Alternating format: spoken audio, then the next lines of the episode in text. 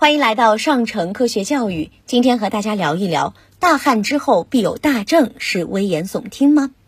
九月五号十二时五十二分，四川甘孜州泸定县发生六点八级地震。截至九月六号十六时，已造成六十六人遇难。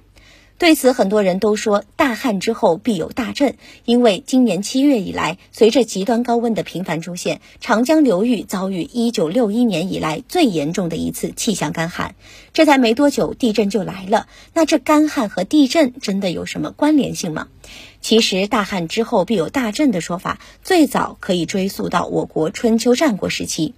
左丘明撰写的国别体著作《国语》中记载，周幽王二年，晋、魏。洛三条河川枯竭，西周都城镐京发生地震，岐山发生崩塌，这应该是我国历史上第一次记载的六级以上大地震。然而，真正开始科学系统的研究大旱与地震之间的关系，是我国著名地质学家耿庆国。他通过大量的数据和事实进行统计分析和深入研究，得出一个惊人的结论：凡发生过六级以上大型地震的区域，在地震发生之前的一至三年间，往往会出现非常严重的干旱灾害。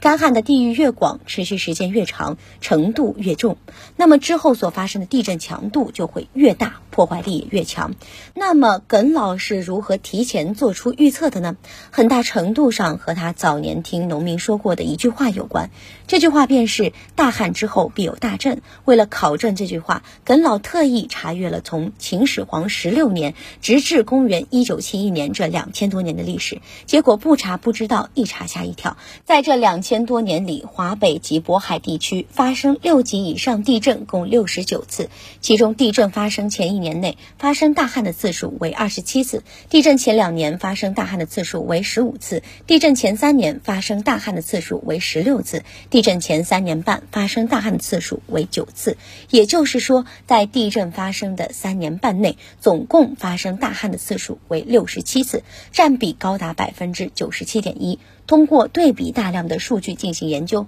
耿老将这种规律总结为旱震理论。然而，这个理论也有不少人提出质疑。他们还做了数据统计，从一九零零年到二零一三年，我国共发生了一百四十二次六级以上大地震，其中大震之前四年内为旱区的情况仅为七十九次，比率为百分之五十六。而如果以地震中心不一定是大旱中心来算，那这一百一十多年里，大旱的情况共发生了一千二百九十七次，而实际在一到三年后发生大震的情况仅仅为一百一十九次，仅为百分之九。这一组统计数据或许可以说明大震之前有超过百分之五十的可能会发生大旱。然而，出现干旱的成因有很多，并不是每一次的大旱之后都会诱发大破坏力的地震产生。有种普遍的科学观点认为，并不是干旱导致了地震，而是地震发生之前